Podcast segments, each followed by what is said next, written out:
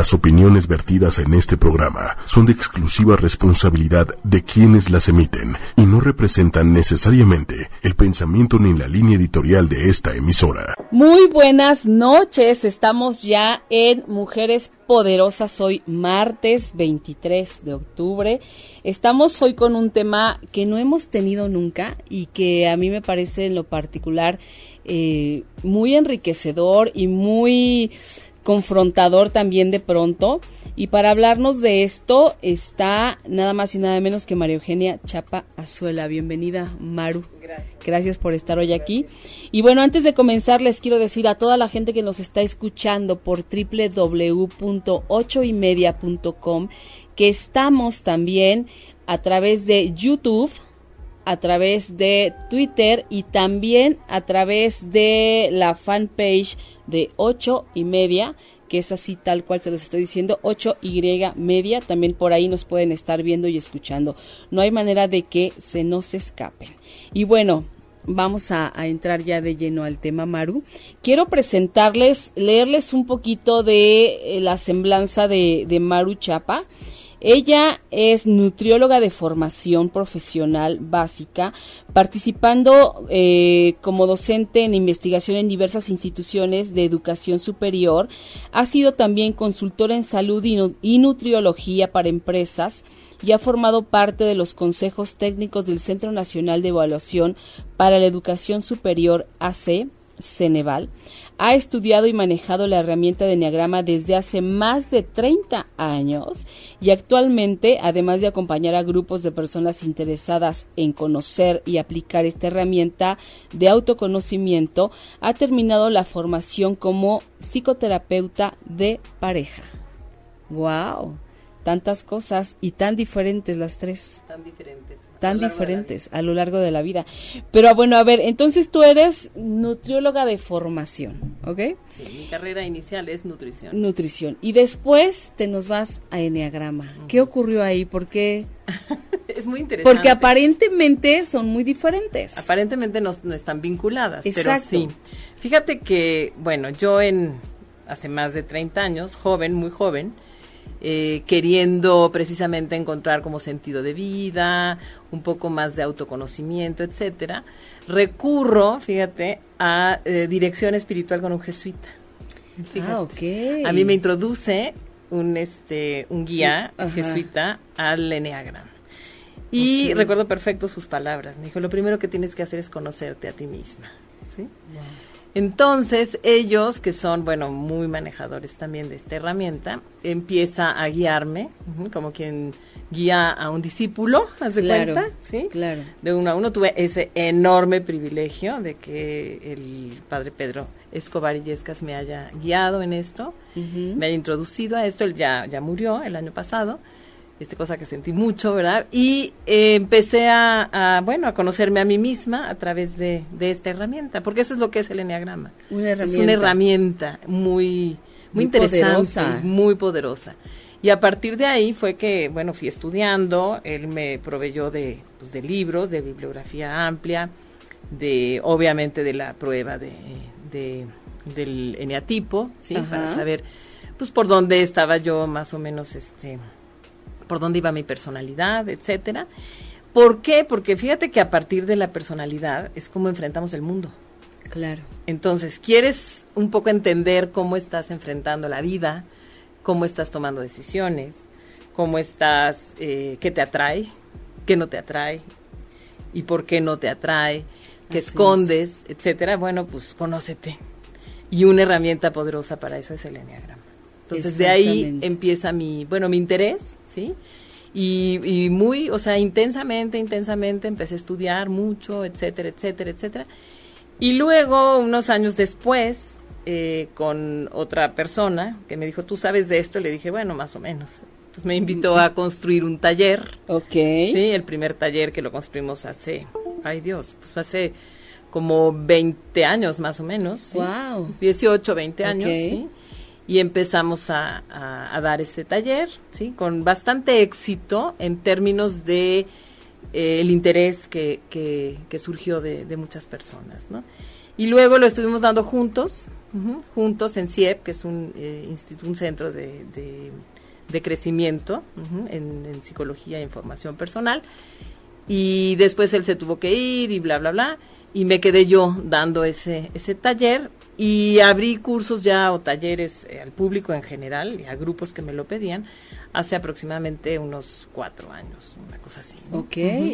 Entonces, este, es, es una herramienta muy, muy interesante. Sí, ya lo creo. Ahora, sabes que tú hablas de esta parte de eh, lo que te dijo a ti eh, esta persona jesuita es lo primero que tienes que hacer es conocerte a ti mismo, ¿no? Y muchas veces vamos por la vida, ¿no? Sin realmente conocernos y por eso nos va como nos va. Sí, Pati. No, porque Sí. además también esto de, con- de conócete a ti mismo no es cualquier cosa, porque cuando empiezas, a mí me parece, cuando empiezas esta tarea de verdad de conocerte, te encuentras con mil cosas que no te gustan. Absolutamente. Y de hecho, fíjate, claro.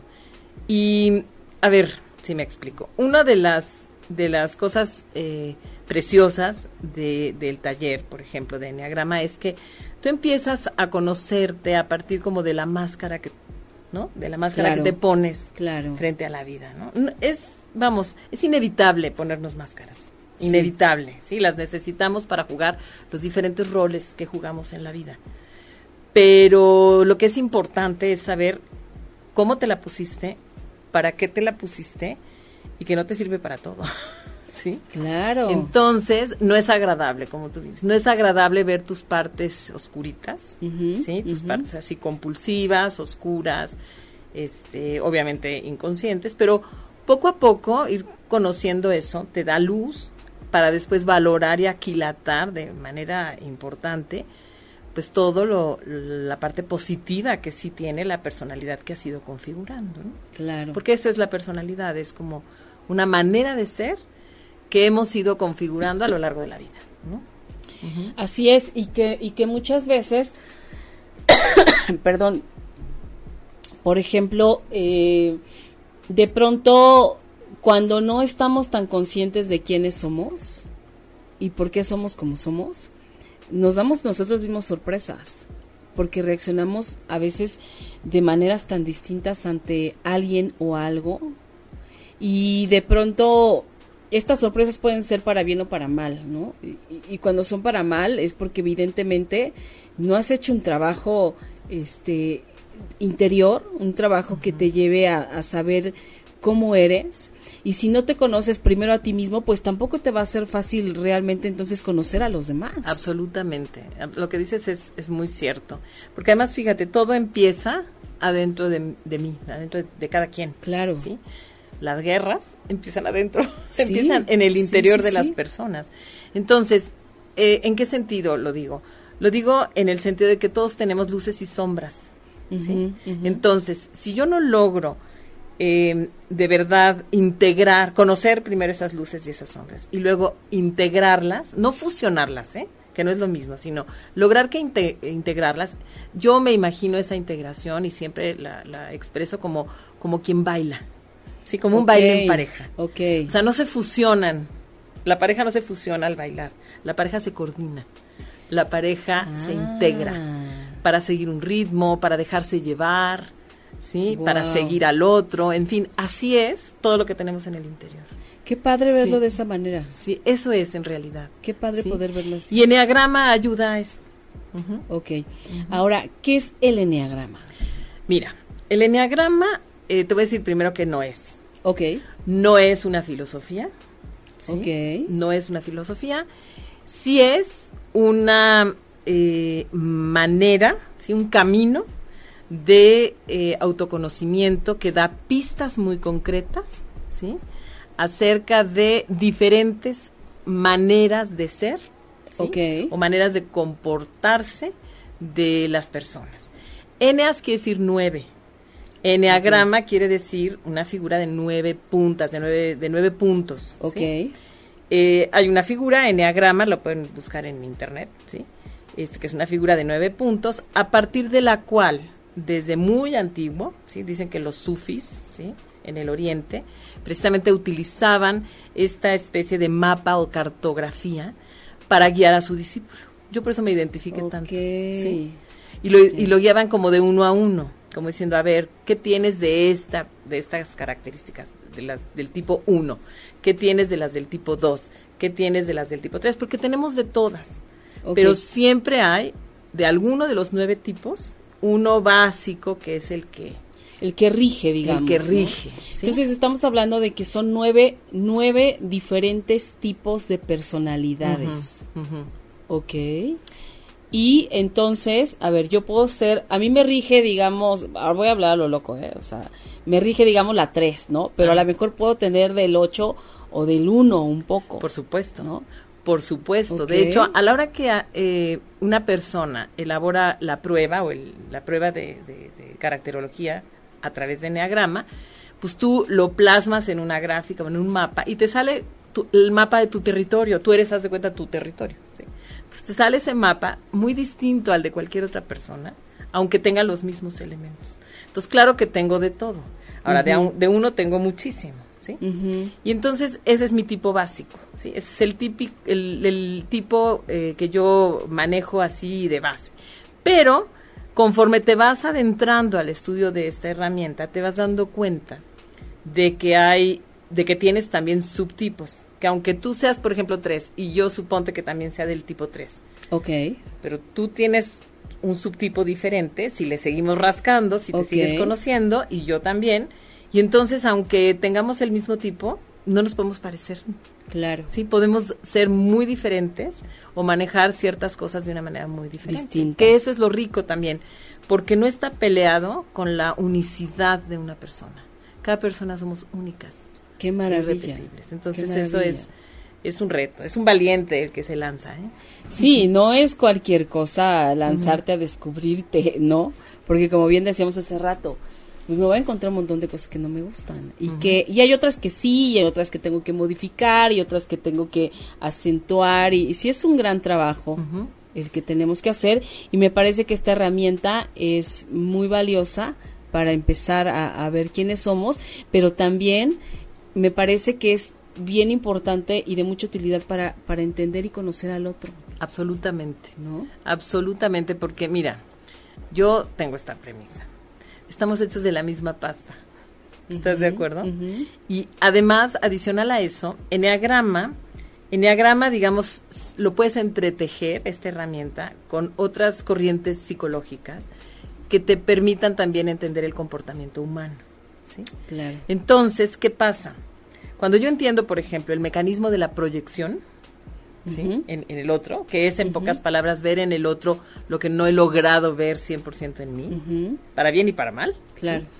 La herramienta de Enneagrama me ayuda a estar mucho más consciente de lo que yo soy y con eso cacharme cuando me estoy proyectando en el otro. De esa manera yo puedo como separar lo que es mío y lo que es del otro. Exacto. ¿no? Y entonces darle derecho al otro, aunque suene muy chistoso, a existir. Y a existir como él es.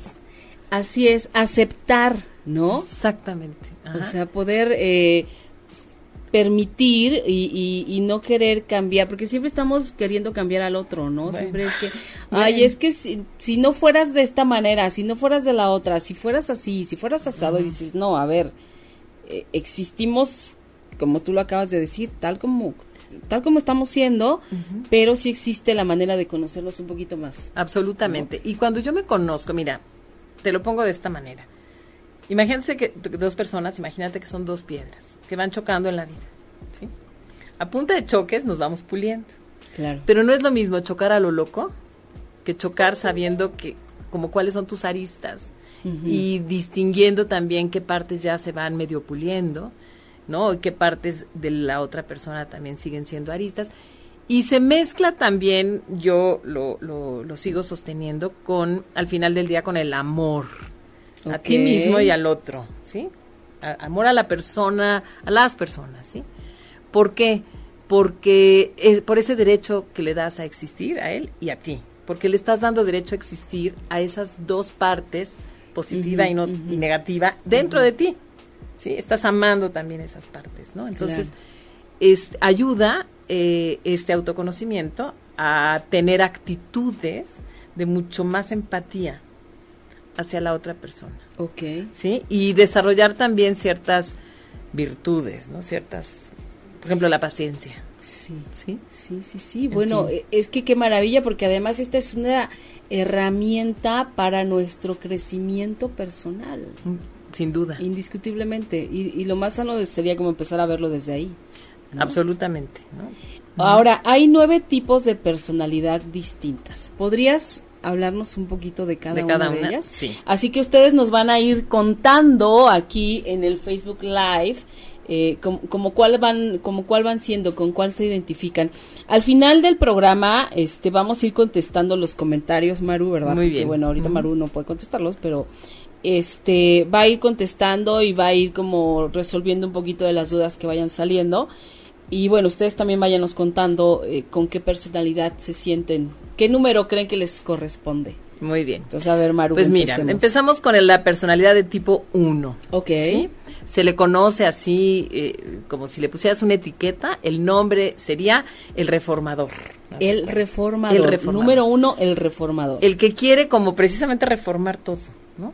Ok. Es perfeccionista en general, es tiquismiquis, así, quiere todo perfecto, es la típica persona, por ejemplo, que le cuesta un poquito trabajar en equipo, ¿sabes? Le cuesta un poquito porque considera que los que están en su equipo de repente puede que no hagan las cosas tan bien como él las hace.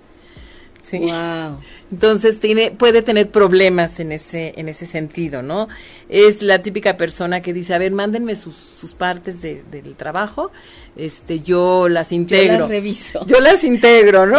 y este, y al final acaba ella como revisando Claro, y volviendo corrigiendo. casi que corrigiendo y haciendo un poco, ese es el uno. El uno, Digamos que ese es el que siempre le, le ve, como dicen, el negrito en el arroz. el negrito en el arroz, un poco por perfeccionista. Claro. Y el uno, este, tiene un, como un enojo contenido muchas veces. Precisamente porque busca la perfección, ¿sí? Y misma que pues en la vida la va a lograr. Porque no Nunca. somos perfectos. Claro. Entonces la quiere en sí mismo y la quiere en los demás. Entonces ese es el reformador. Y bueno, otras tantas cualidades que, que tienen y moneditas de oro, ¿no? Que Claro. tienen. El tipo 2, fíjate, el tipo 2 es el ayudador. ¿Sí? El ayudador. El el que ayudador. siempre está dispuesto. a, es más, a modificar su agenda con tal Wow. de ayudar a alguien. Pero esta es muy interesante porque cada uno de los tipos escapa de, eh, hace algo especial para ser amado y aceptado. Ok. Y escapa de algo para no ser rechazado. O sea, esa es como la mecánica. Ok. ¿sí? Entonces es interesante. El tipo 2, por ejemplo, es el típico que reconoce perfectamente bien las necesidades de todo mundo, ¿no? Ujú. Es ajonjolí de todos los moles. En términos de que velorio, ahí está el tipo 2, dando el pésame. Enfermedad, hasta el Ahí tipo al 2 hospital. en el hospital. Este, donación de sangre, por favor, el tipo 2, bueno, derrapa, pero llega. dar el problema sangre, ¿no? de en el torito, ahí va el tipo 2 a ver al amigo que qué pasó. Absolutamente. Pero el problema con el tipo 2, fíjate, es que se olvida de sus problemas, de sus necesidades. No de, de sus necesidades. De repente cree que no tiene necesidades. Entonces, él lo que hace es estar pendiente del otro, como el, y el problema con él cuando no está sano, ¿sí? Es que se siente ahí donde ves como superior al otro, como si el otro no pudiera salvarse sin él. Claro. ¿Sí me explico? Los demás no pueden solos, tengo Los que demás- estar yo. Tengo que estar yo. Entonces, si te fijas, la compulsión del uno va haciendo, yo soy perfecto y los demás no pueden hacerla si yo no Si yo llego y les digo cómo. Claro. El del tipo 2 es, los demás no pueden resolver sus broncas si no me tienen. ¿Sí? Claro. Entonces, bueno, que para, para que se vayan identificando. Ok. ¿Sí? Estamos hablando de la parte no sana, ¿eh? La Que parte no sana Muy de las personalidades del enneagrama. Bien, porque sí me gustaría aclarar, este, Pati, porque no hay un número mejor que otro. Claro. ¿sí? Sino hay dentro del tipo básico que tú resultes ser, hay salud o enfermedad.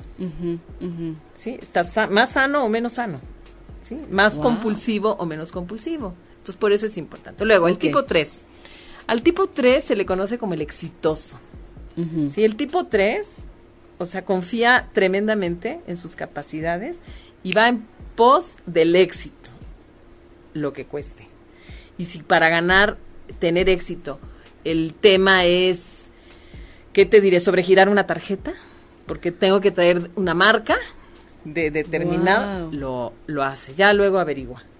Si para tener éxito necesita disfrazar un poquito la verdad, lo va a hacer. Cuando no está sano, ¿eh? Ok, ok. Si el tipo 3 exitoso para lograr su cometido necesita, ¿qué te diré? Manipular, lo va a hacer. ¿Sí?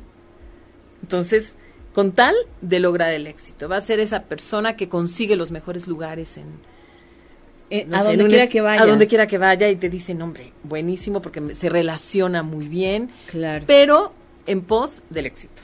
¿Sí? No hay otra cosa más que ser exitoso. No hay otra cosa. Pase lo que pase y pase sobre quien pase. Pase sobre quien pase. Ahora, ojo, esto la mayor parte de las veces es inconsciente. ¿eh? Si fuera consciente, estarías hablando de una persona mala. Y no estamos hablando de personas malas, estamos hablando de personas que no han alcanzado un nivel de conciencia para darse Claro. cuenta de estos comportamientos. Es su naturaleza.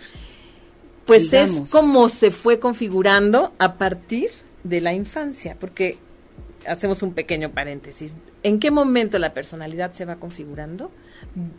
En los primeros siete añitos de vida. Wow. En los nacemos con un temperamento, ese es genético, ese es- y sobre ese temperamento vamos construyendo carácter, personalidad, o sea, nuestra biografía in- influye definitivamente. Muchísimo. Luego tenemos el tipo 4. Ujú. El tipo 4 es hermoso, bueno, todos, pero el tipo 4 es el artista, el especial, ¿no?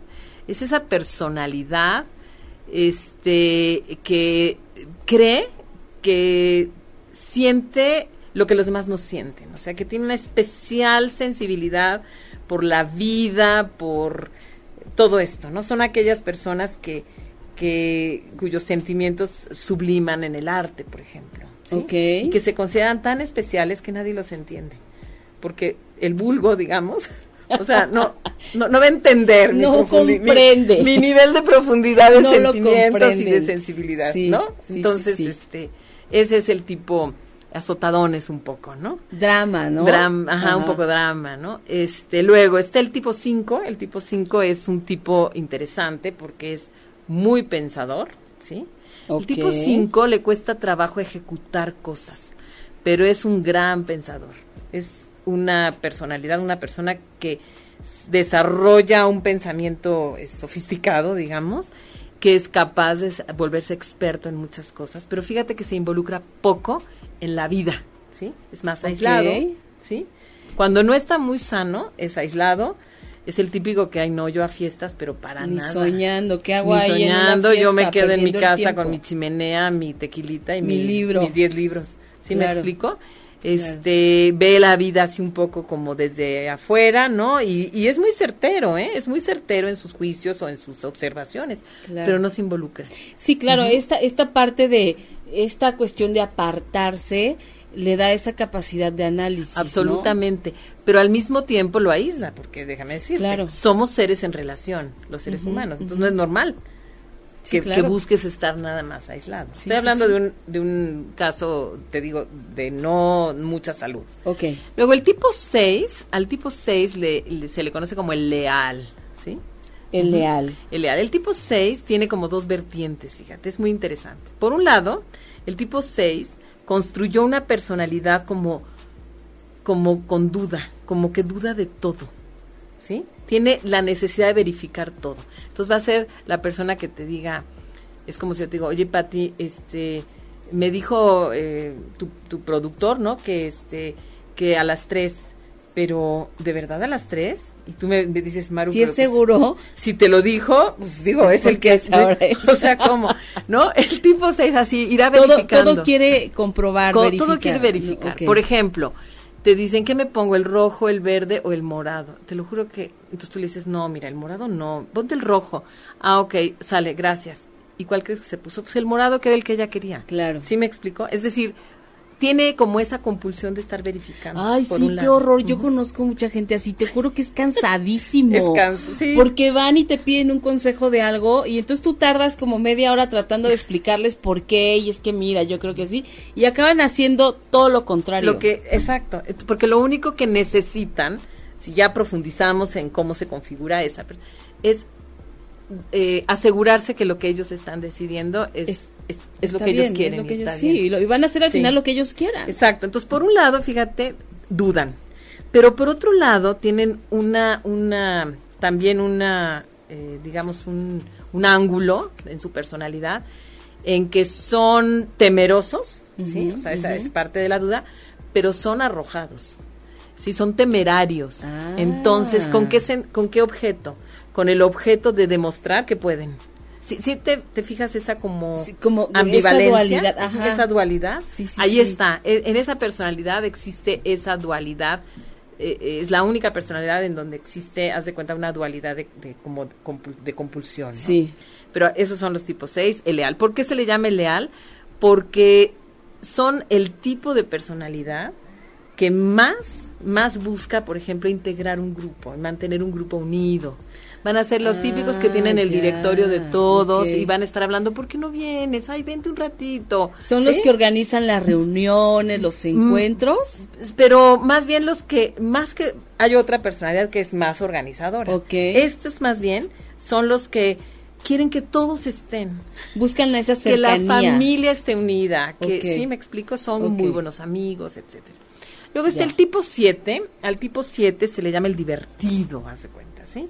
El tipo 7 lo que tiene es que es vaciado porque se divierte siempre, es optimista, está buscando siempre eh, pues eh, situaciones y, situaciones y actividades que, le diviertan.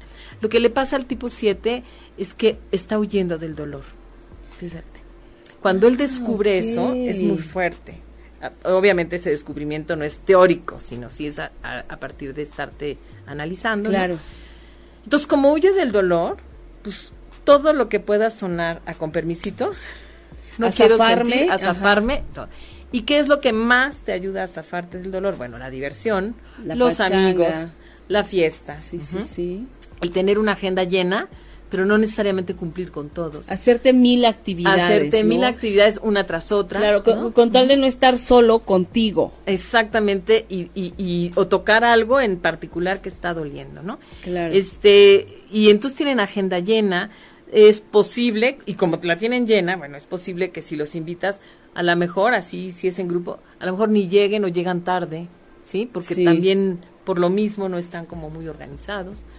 Entonces, ese es el tipo 7. El tipo 8 es el jefe, el, líder. el líder. El mandón, ¿no? Entonces, un tipo 8, yo creo que todos conocemos un tipo de cada uno.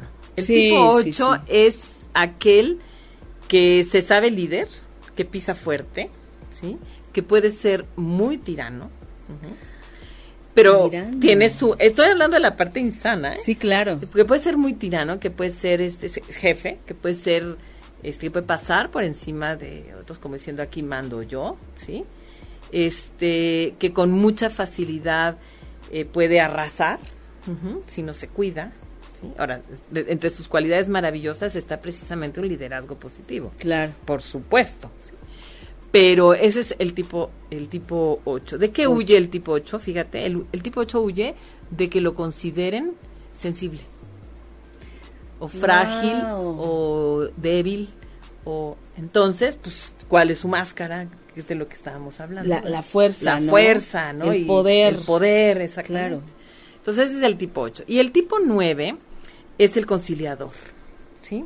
El tipo, el conciliador. El tipo 9 lo que tiene es que le choca el conflicto. O sea, él no le des el conflicto para nada. Entonces tú imagínate un juez tipo 9, no sano.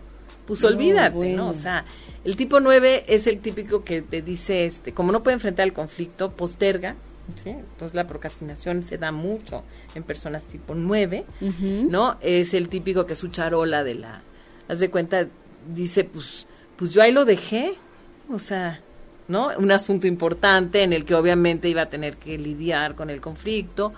Este, va a ser el típico, imagínate un papá o una mamá tipo nueve, no sano, pues va a empezar a rogarles a los hijos que por favor se den la mano y que por favor se ya no se estén aventando de piedras, ¿no? ¿No? Este, Entonces, por eso es tan importante, este, estos son los nueve tipos, ¿no? Por eso es tan importante como buscar el autoconocimiento para tener más salud. Sí, claro. Esa es la idea. Y darte cuenta a- en qué parte o en qué o con qué característica estás yéndote ya a los extremos, ¿no? Exactamente. Como para decir, ay, no, espérate, ya me ya soy una tirana, ya me estoy volviendo una tirana, entonces tengo que bajarle. Exacto. ¿Y y hacia dónde? Ahora, una cosa hermosa del enneagrama es que, mira, si vemos la figura, que no traje una figura, pero bueno, si vemos la figura del enneagrama, Vamos a poner una aquí en los comentarios para que vean este la figura del enneagrama. bueno, Vamos haz de cuenta que la figura del enneagrama eh, marca como un camino de transformación, ¿no?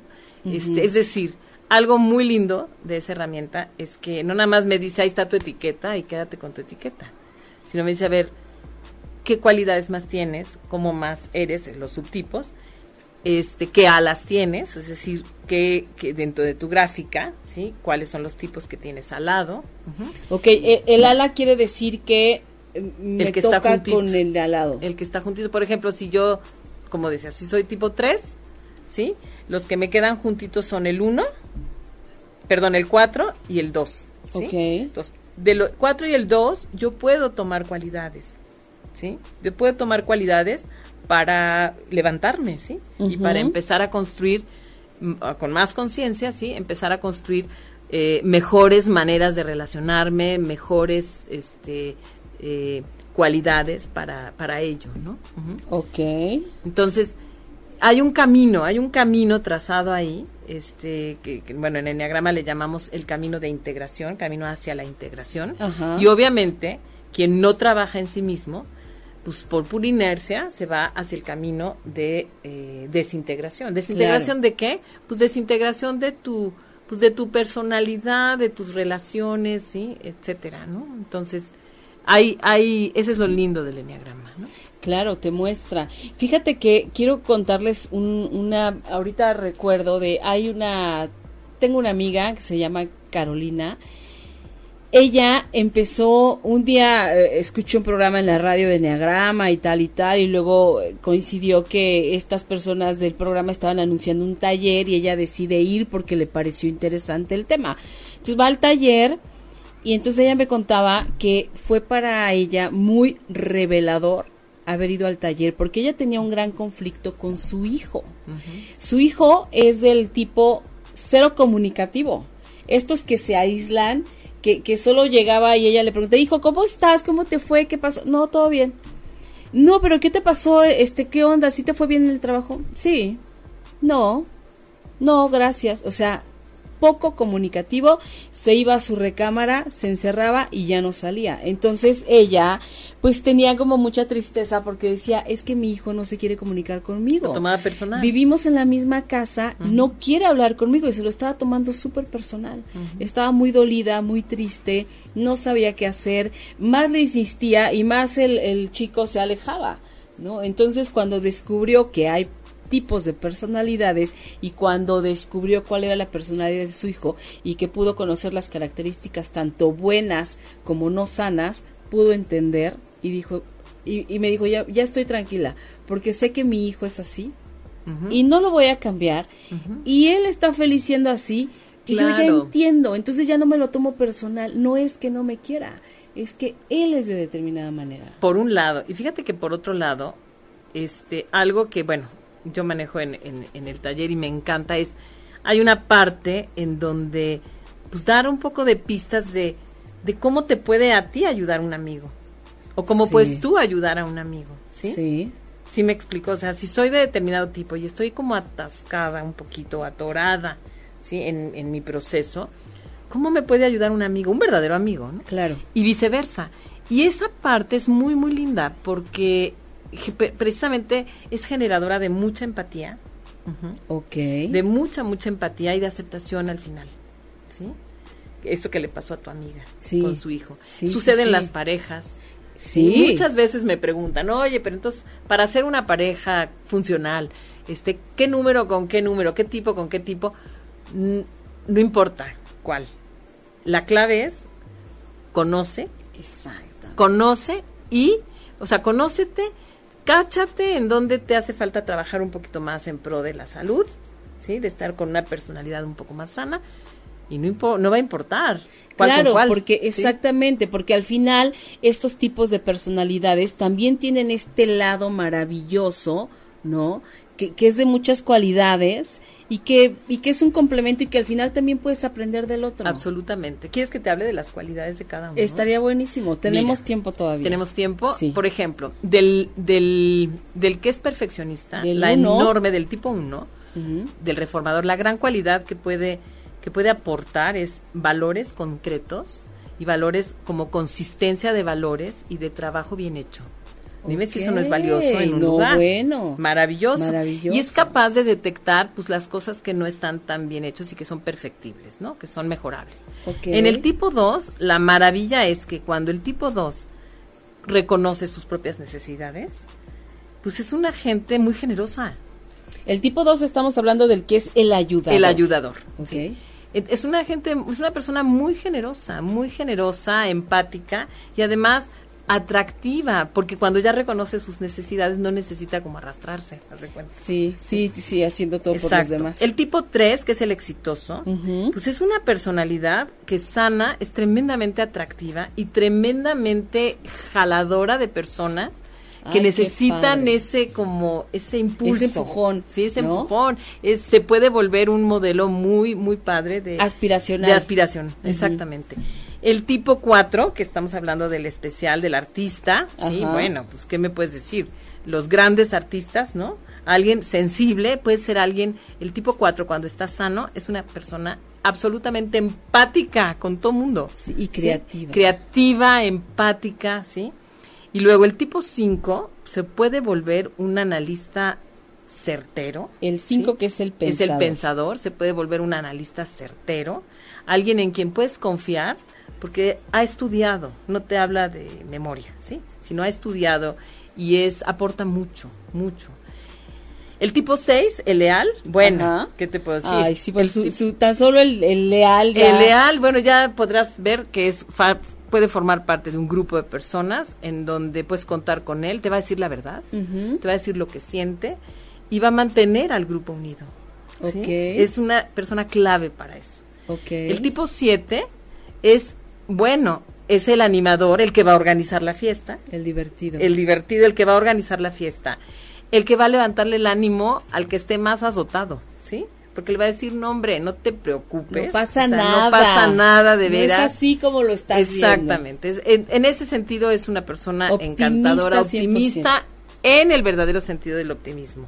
Que es sacar lo óptimo de cada situación. ¿Sí? Lo mejor de cada situación. El tipo 8, el tipo 8 va a ser como un león que proteja a sus crías.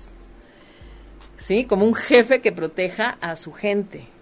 Con una eh, capacidad para para detectar, por ejemplo, para la justicia, de verdad, que, y, un liderazgo muy importante, ¿no? Y, una magnanimidad, ¿sí? Alguien magnánimo, por si alguien del público eh, no, no comprende esta, este adjetivo, es alguien que da más de lo que le piden, ¿sí? Que es capaz, porque generalmente esas personas pues por su misma manera de ser logran cosas, logran muchas cosas en muchos terrenos, en el económico, en el intelectual, en muchos, ¿no? Y luego el tipo 9 se vuelve una persona pacífica, pacificadora y conciliadora. Ok. Es una persona que, que es capaz de entender, cuando está sana, entender lo que está pasando y sin temor al conflicto, es capaz de ser conciliador, de ser mediador. Entonces tampoco no es lindo sin duda, sin duda. Todos tenemos esta parte buena, bonita y como bien decías tú, una sombra, inevitablemente, ¿no? Pero lo padre es cuando ya estás con alguien, eh, conocer cuáles, su, cuáles son sus debilidades y cuáles son sus cualidades para poder entender un poco más allá, ¿no? Y no, y no tomarlo lo personal. Ahorita, por ejemplo, eh, yo tengo un hijo que, que siempre hablo de él, pero él, él tiene 17 años y es músico. Entonces a mí me cuesta mucho trabajo entenderlo porque él es todo sentimiento, él es este pura emoción y yo soy súper eh, puro pensamiento, o sea, yo yo somos como el agua y el aceite, ¿no? Pero cuando yo empiezo a tratar de conocerlo un poquito más, este, y sabiendo también cómo soy yo, te juro que la relación se ha hecho mucho más llevadera. Lo entiendo, entiendo que se tire al drama, entiendo que sea tan sentimental. Y él también entiende que, bueno, todavía no acaba de entender, pero él siempre dice que yo no tengo sentimientos, que yo no tengo, lo voy, a, lo voy a meter a esto de neagrama, fíjate, para que entienda muchas más cosas. Y es tan rico cuando por fin entonces eh, consigues cierta paz, ¿no? Totalmente. Sabiendo que el otro es así porque así es, simplemente. Claro, Y fíjate, ahorita que decías, voy a, a, sí me gustaría puntualizar esto. ¿Cuándo es pertinente ya hacerse como, o sea, entrar a este tema de del autoconocimiento y hacer una prueba y tal? Lo más recomendable es cuando la personalidad ya está más o menos configurada.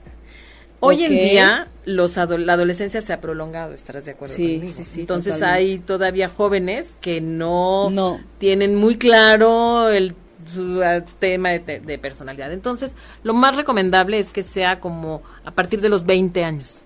Haz de cuenta, ¿sí? Es la, lo ideal. Es lo ideal. Cuando han terminado preparatoria, Ok. ¿sí? Sí, ya eh, de alguna manera los que hicieron una elección para la vida, de si se van a trabajar, si se van a, A al tecnológico, carrera, claro. si se van a donde se vayan, ¿sí? O sea, como un poco ya se les pone la vida enfrente y Exacto. tienen que echar a andar pues ciertas cuestiones que despiertan pues la configuración de su personalidad. Claro, ya es buen tiempo, Ya ¿no? es buen momento. Ya a partir de entonces. Antes todavía están muy verdezones. Sí, oye Maru, y tú por ejemplo, estos, tú das talleres, ¿no? Este, das talleres a, a grupos y a empresas, pero ¿haces asesoría personal? Pues si alguien la necesita, sí, también. ¿Podrías darnos tus datos para que la gente que le interese saber un poco más del tema Claro o tal vez sí. ya consultarte algo más, más formal lo pueda hacer? Con todo gusto. Me pueden encontrar en mi teléfono, en el 55 54 53 7374. ¿sí? Ok. Con todo gusto. Eh, y me pueden encontrar en mi correo, también en mi correo electrónico, María Eugenia Chapa, María Eugenia Chapa. arroba gmail.com o también en, el, en otro correo que se llama crecimiento Crecimiento. punto desarrollo personal arroba gmail.com ok. Crecimiento punto desarrollo personal arroba gmail punto punto com. cualquiera de esos de esos tres Ahí lugares. te encuentran. Ok. Y bueno, a ver, a mí me queda como un poquito la duda de, este, ¿cómo es que de base eres nutrióloga y entras a esto de- del enneagrama? Indudablemente es una herramienta. ¿Cómo, ¿Cómo ha sido para ti? ¿Cómo es que la usas? Bueno, primero la utilicé en mi vida personal, ¿no? En, mi, en mi autoconocimiento. Y definitivamente, mira, yo llevo muchos años también siendo nutrióloga y en la consulta siempre, ¿con quién tratas? No, no tratas ni con la enfermedad, ni con la desnutrición, ni con la obesidad, ¿sí? Tratas con personas. ¿Ok? Ok, entonces esas personas que llegan a mi consultorio, pues traen lo que traen, ¿sí? Se traen a sí mismas, pues, con todo lo que Con todo son. lo que implica. Con todo lo que implica. Entonces, Sí. muchas veces, eh, inclusive te puedes dar cuenta que, de, que dependiendo de la, la- la personalidad que tengan y el nivel de salud que tengan, este, psíquico, pues, también, está influyendo en la manera como están inclusive viendo su propia situación Eh, nutriológica. Ajá. Te puedo poner un ejemplo. Una persona con obesidad, con gran obesidad. Bueno, es evidente que la obesidad la tiene porque ha comido más de lo que ha gastado. O sea, te resulta Sí. obvio, eso no lo vamos a ajá. descubrir en el consultorio. Exacto. ¿sí? Este, pero ¿cómo lo vamos a abordar? Bueno, pues yo estoy frente a una persona con ese problema, que es un problema multifactorial, la obesidad, ¿no? Entonces, ¿qué es eso de multifactorial? Bueno, influye la manera como le enseñaron a comer, pero influye la manera como le dieron seguridad en sí misma, pero influye la manera como le dijeron que era valiosa o no.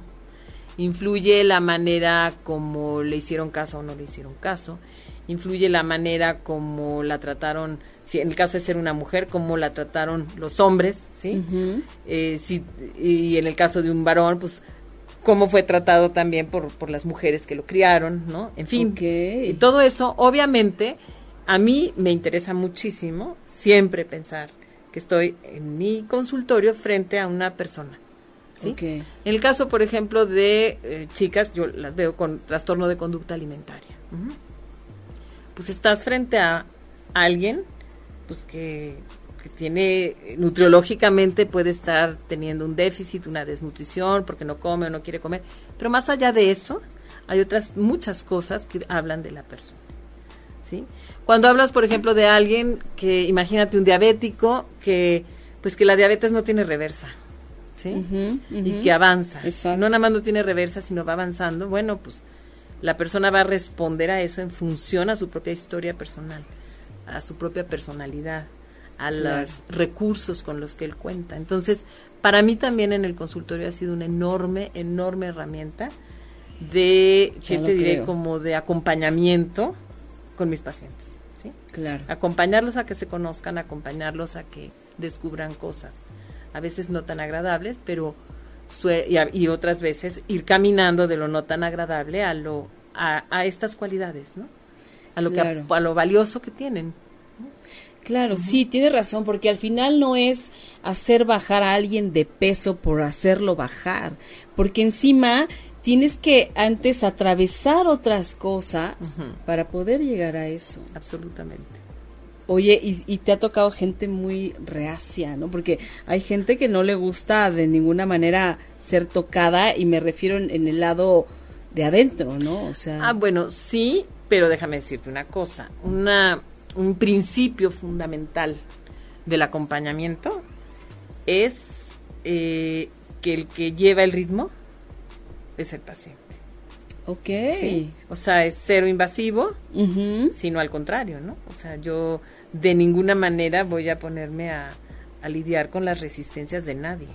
¿sí? Porque si las resistencias existen, que existen, bueno, se ve a la hora del taller en Enneagrama, son, es por algo no son de gratis. Están puestas ahí. Generalmente es para protección, ¿sí? ¿Protección de qué? Pues protección de la, pues del, pues sí, son inconscientes y surgen los es, es un mecanismo de, defensa.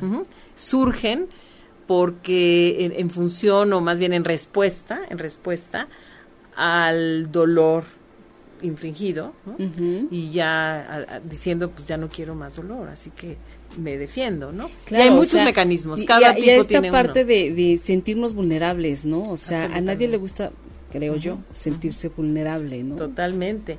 Entonces, ¿qué es lo que hace? Bueno, pues genera, bueno, yo intento generar en mi espacio un espacio en donde la persona pueda poco a poco ser ella misma y abrir.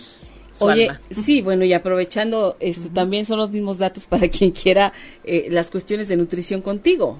Pues sí, sí. Yo todavía sigo haciendo cuestiones de nutrición clínica. Ok. por supuesto que sí.